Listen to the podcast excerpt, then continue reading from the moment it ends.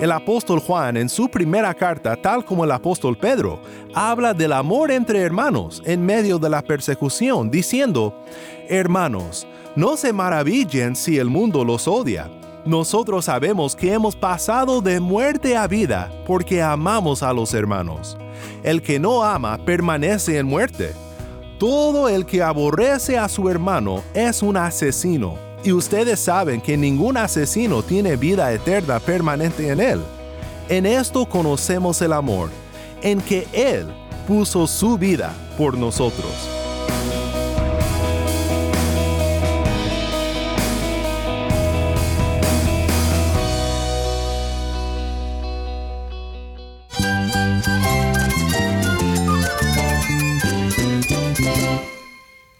Cristo es mi todo. Cristo es el Rey del universo, es quien guía nuestras vidas. Él es grande y amoroso. Él es real. Solamente Jesucristo es nuestro Señor y Salvador.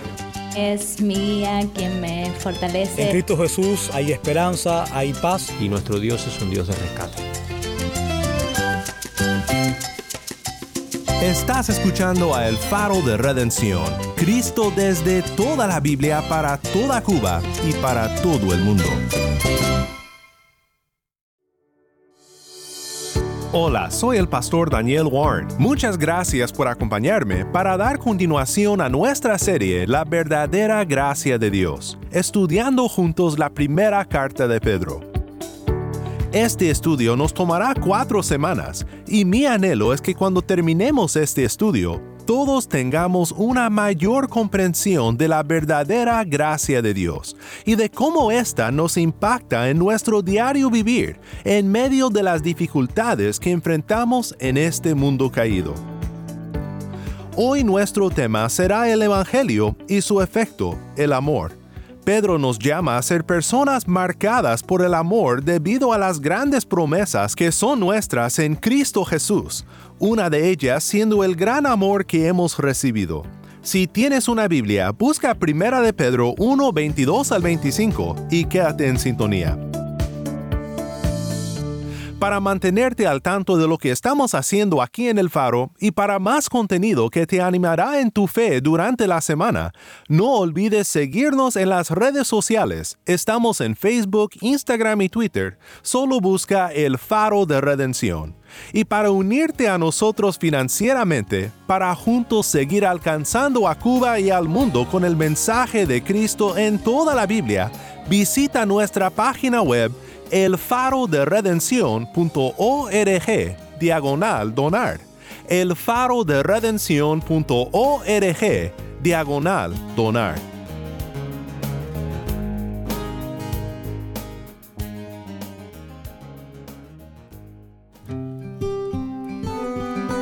Puesto que en obediencia a la verdad ustedes han purificado sus almas para un amor sincero de hermanos, ámense unos a otros entrañablemente, de corazón puro, pues han nacido de nuevo, no de una simiente corruptible, sino de una que es incorruptible, es decir, mediante la palabra de Dios que vive y permanece. Porque toda carne es como la hierba, y toda su gloria como la flor de la hierba. Sécase la hierba, cáese la flor. Pero la palabra del Señor permanece para siempre. Esa es la palabra que a ustedes les fue predicada. Gracias, Tai. Esto fue Primera de Pedro 1, 22 al 25. Hoy comenzamos una semana más de estudios en Primera de Pedro. Primera de Pedro es una carta escrita para peregrinos, personas que por la fe en Cristo tienen una herencia futura en los cielos y que tienen un propósito aquí en esta tierra, aún en medio de las pruebas y aflicciones que nos rodean debido a nuestra fe. Pedro nos reasegura de nuestra identidad como hijos amados, como personas redimidas por la gracia de Dios, y nos ayuda a reenfocarnos en nuestra misión como embajadores de Cristo en este mundo oscuro. En nuestro texto de hoy nos encontramos frente a otro llamado a cierta forma de vivir. Pedro ha llamado al creyente a que viva en pos de la santidad y ahora exhorta a la comunidad cristiana a que viva con un amor sincero de hermanos. Fue Spurgeon el que dijo, Nosotros los que creemos en Jesús viviremos juntos en el cielo para siempre, así que vale la pena que seamos buenos amigos aquí en la tierra. Lamentablemente, el amor entre hermanos no es algo que siempre ha marcado a la iglesia. Es muy común encontrar a personas que fueron profundamente lastimadas por la iglesia, por sus líderes o por sus miembros, y por causa de esto ya no están en los caminos de Dios. Quizás tú eres una de estas personas.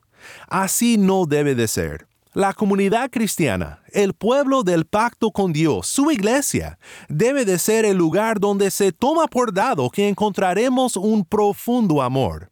Y es a esto a lo que Pedro nos llama en el pasaje que estudiaremos hoy juntos. Para ayudarnos a pensar un poco en este pasaje, nos acompaña el día de hoy otro amigo de Cuba. Estamos con Leslie Quesada Miró en La Habana. Leslie, gracias por estar con nosotros y por compartirnos tus reflexiones sobre este pasaje de las Escrituras. Gracias Daniel por esta oportunidad. Es un gozo tremendo poder eh, hacer este comentario acerca de primera de Pedro capítulo 1 versos 22 al 25. Permíteme analizar este texto eh, desde el último versículo que leímos hacia el primero. O sea, entiendo que la, importancia de que la palabra os haya sido predicada y lo interesante es que en la palabra está haciendo un énfasis tremendo a Isaías 40 como base sobre la cual se debe construir algo de, que, de lo cual nos habla aquí de forma eh, enfática. O sea, comienza eh, el primer versículo diciendo amaos. No comienza el versículo así, sino que en el versículo nos dice, puesto que en obediencia a la verdad, y da una explicación, nos dice, amaos unos a otros entrañablemente. Y aclara, de corazón puro. Por tanto, esta es la palabra que os fue predicada. ¿Qué palabra? Toda carne es como la hierba, y toda su gloria como la flor de la hierba. Séquese la hierba, cáese la flor. Mas que la palabra del Señor permanece para siempre. Nota qué interesante dice que esta es la palabra que ha sido predicada, que la palabra del Señor permanece para siempre a pesar de que lo demás es perecedero. Gracias Leslie. En unos momentos más regresaremos con nuestro hermano Leslie, pero quiero tomar un momento para desarrollar esto que Leslie observa, cómo Pedro describe, usando aquella cita del profeta Isaías, cómo Pedro describe la palabra de Dios, y más específicamente el Evangelio podemos dividir el pasaje en dos secciones para nuestro tiempo de estudio. Primero el Evangelio y luego su efecto en nuestras vidas, el efecto del amor entre hermanos. Este pasaje que Pedro cita de Isaías no solo describe la palabra del Señor, sino que cuando lo tomamos en su contexto, entendemos por qué fue tan clave que Pedro compartiera este pasaje en específico con sus oyentes, en medio de sus tribulaciones. Es un pasaje en la profecía de Isaías donde Dios consuela a su pueblo del pacto en medio de su exilio. Estos cristianos a los que Pedro escribe, expatriados de sus países, necesitaban oír este mismo consuelo. Y al usarse en Primera de Pedro, entendemos que las promesas de protección y renovación y cuidado al pueblo de Israel en Isaías 40 son palabras cumplidas en Cristo, en el Evangelio de la gracia de Dios para todo aquel que por la fe se aferra a Él. Consuelen Consuelen a mi pueblo, dice su Dios. Hablen al corazón de Jerusalén y díganle a voces que su lucha ha terminado, que su iniquidad ha sido quitada, que ha recibido de la mano del Señor el doble por todos sus pecados. Una voz clama, preparen en el desierto camino al Señor, allanen en la soledad calzada para nuestro Dios. Todo valle sea elevado, y bajado todo monte y collado Vuélvase llano el terreno escabroso y lo abrupto ancho valle. Entonces será revelada la gloria del Señor, y toda carne a una la verá, pues la boca del Señor ha hablado. Una voz dijo, Clama, Entonces él respondió, ¿qué he de clamar?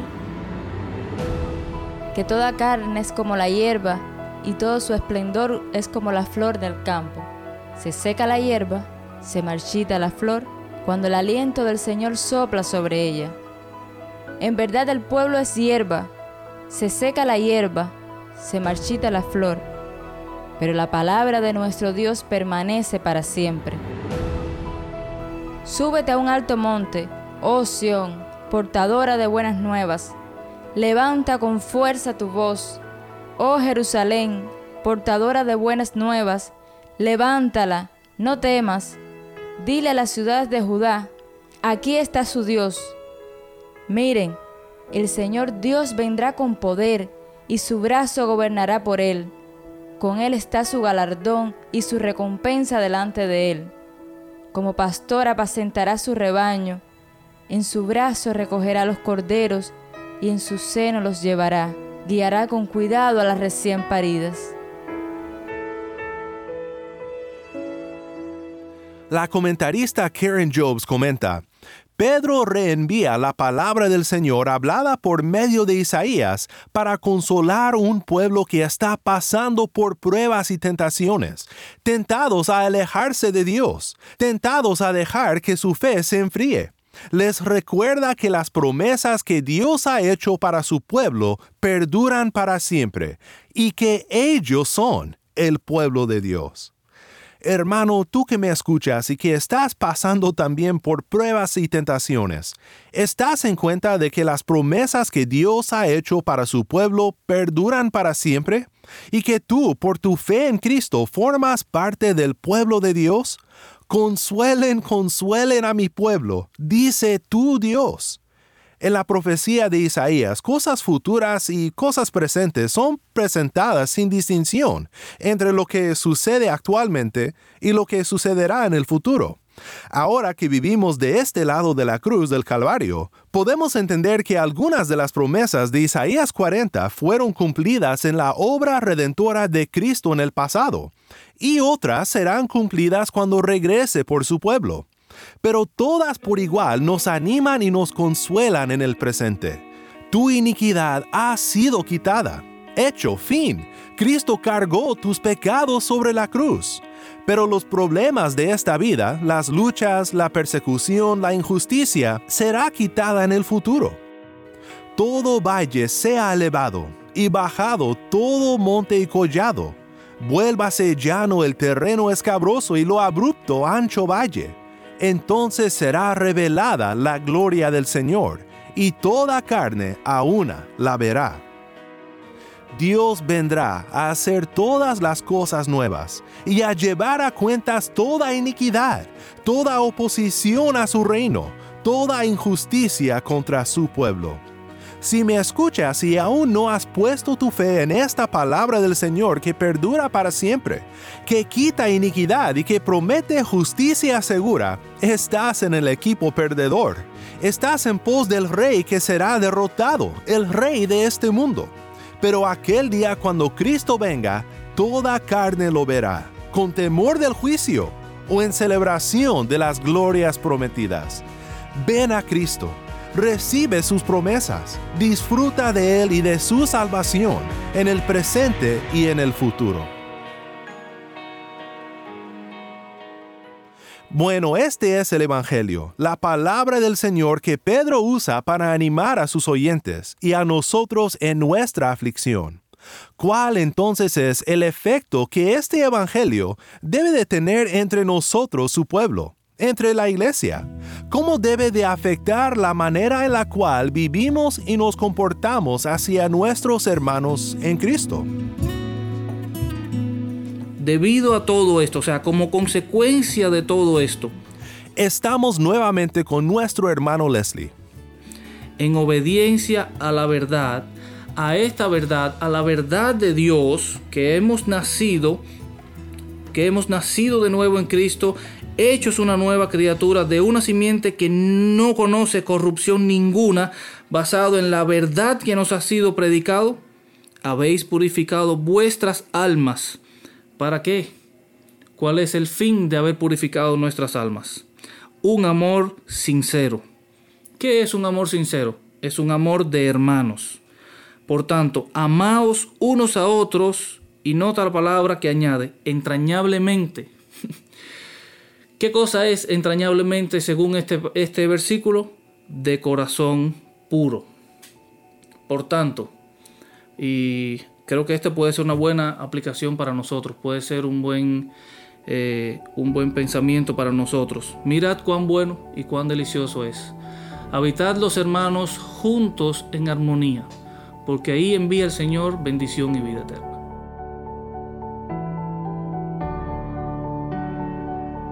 El Evangelio nos asegura de nuestra libertad presente y de nuestra liberación futura. Y esto nos permite vivir en amor y humildad en medio de nuestras pruebas y aflicciones. Se me hace interesante que a menudo en las cartas del Nuevo Testamento dirigidas a personas que están pasando por tremenda dificultad por causa de su fe, injusticias, persecuciones, en estas cartas existe siempre un llamado al amor. Por ejemplo, leemos en Santiago 4, 1 al 4 sobre un problema que existía en la iglesia. Dice Santiago, ¿de dónde vienen las guerras y los conflictos entre ustedes? ¿No vienen de las pasiones que combaten en sus miembros? Ustedes codician y no tienen, por eso cometen homicidio. Son envidiosos y no pueden obtener, por eso combaten y hacen guerra. No tienen porque no piden. Piden y no reciben porque piden con malos propósitos para gastarlo en sus placeres.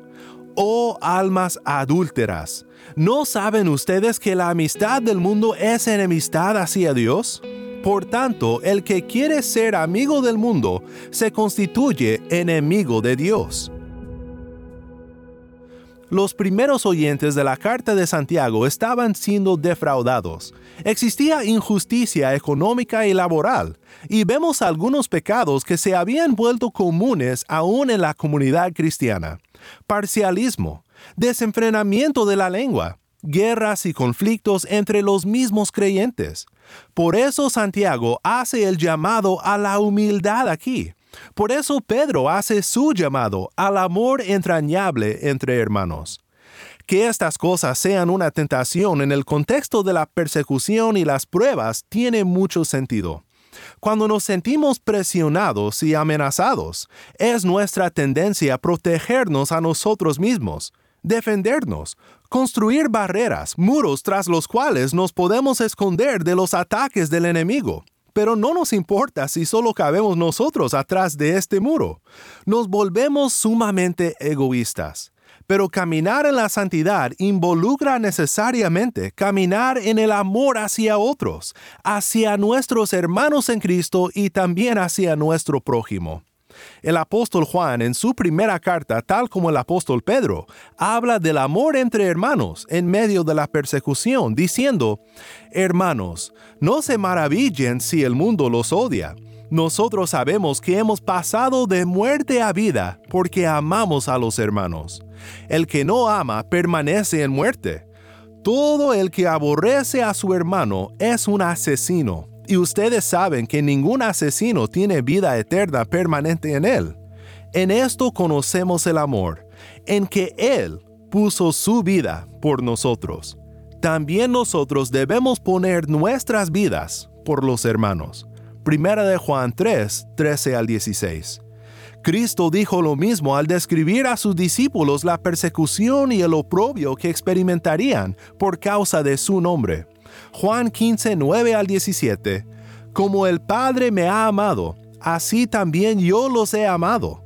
Permanezcan en mi amor. Si guardan mis mandamientos, permanecerán en mi amor, así como yo he guardado los mandamientos de mi Padre y permanezco en su amor. Estas cosas les he hablado para que mi gozo esté en ustedes y su gozo sea perfecto. Este es mi mandamiento, que se amen los unos a los otros, así como yo los he amado. Nadie tiene un amor mayor que este, que uno dé su vida por sus amigos. Ustedes son mis amigos si hacen lo que yo les mando. Ya no los llamo siervos porque el siervo no sabe lo que hace su Señor, pero los he llamado amigos, porque les he dado a conocer todo lo que he oído de mi Padre. Ustedes no me escogieron a mí, sino que yo los escogí a ustedes, y los designé para que vayan y den fruto, y que su fruto permanezca, para que todo lo que pidan al Padre en mi nombre se lo conceda. Esto les mando, que se amen los unos a los otros.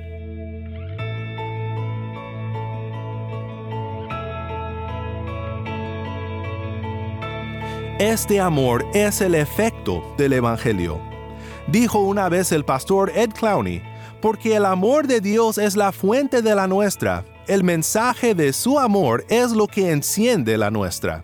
El amor cristiano puede ser mostrado por un abrazo, un beso santo, una mano de apoyo, pero el amor cristiano no puede ser transmitido de esta manera. El amor cristiano nace como nace un cristiano por la verdad del Evangelio. Puesto que en obediencia a la verdad ustedes han purificado sus almas para un amor sincero de hermanos, ámense unos a otros entrañablemente, de corazón puro, pues han nacido de nuevo, no de una simiente corruptible, sino de una que es incorruptible, es decir, mediante la palabra de Dios, que vive y permanece. Mi hermano en Cristo, te animo a que medites en este pasaje y que te hagas la pregunta difícil. ¿Soy alguien que ama entrañablemente a mi hermano? ¿Estoy viviendo solo para mi bien, solo protegiendo mis intereses, o estimo a mi hermano como mayor que mí mismo? Si alguien considerara mi conducta entre la comunidad cristiana, ¿qué conclusiones haría sobre el Cristo que pretendo seguir? Es mi anhelo que todos nosotros seamos personas que muestran por nuestro amor entre hermanos que la familia de la fe sigue a un buen pastor, un Dios de amor, y que invita a todos a disfrutar de esta dulce comunión, el dulce efecto del Evangelio en nuestras vidas.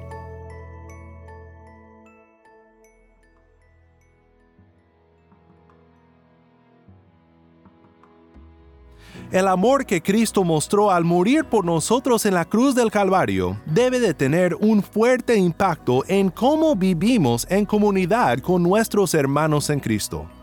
Hemos sido unidos por su gracia, y esta unión es aún más fuerte que la sangre. Somos una familia eterna, y el mundo debe de poder ver en nosotros un amor que no se encuentra en ningún otro lugar que nuestro Dios nos ayude a crecer en este amor y a mostrar al mundo la verdadera gracia por medio del mismo.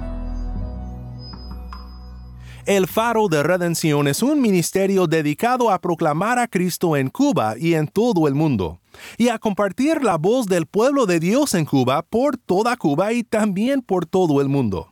Tal vez sea la primera vez en la historia de la radio que exista un espacio tal como este para compartir esta historia de la verdadera gracia de Dios obrando en Cuba. Y estamos muy agradecidos contigo por tu sintonía y por tu apoyo financiero.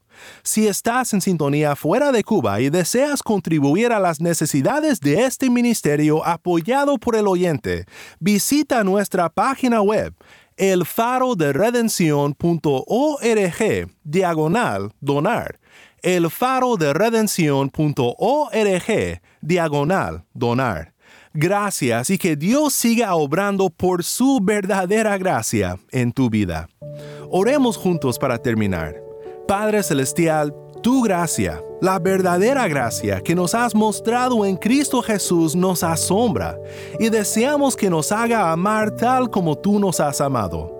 Ayúdanos a crecer en nuestro amor para con nuestros hermanos, para ser un fiel testimonio para ti en este mundo.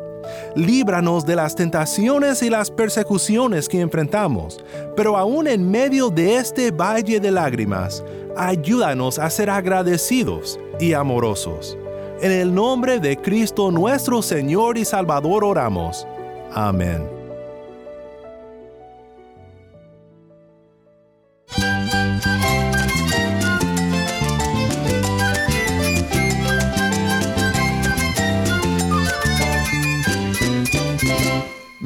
Es Daniel Warren. Te invito a que me acompañes mañana cuando, como siempre, anunciaremos las buenas nuevas de Cristo desde toda la Biblia para toda Cuba y para todo el mundo, aquí en tu programa de bendición, El Faro de Redención.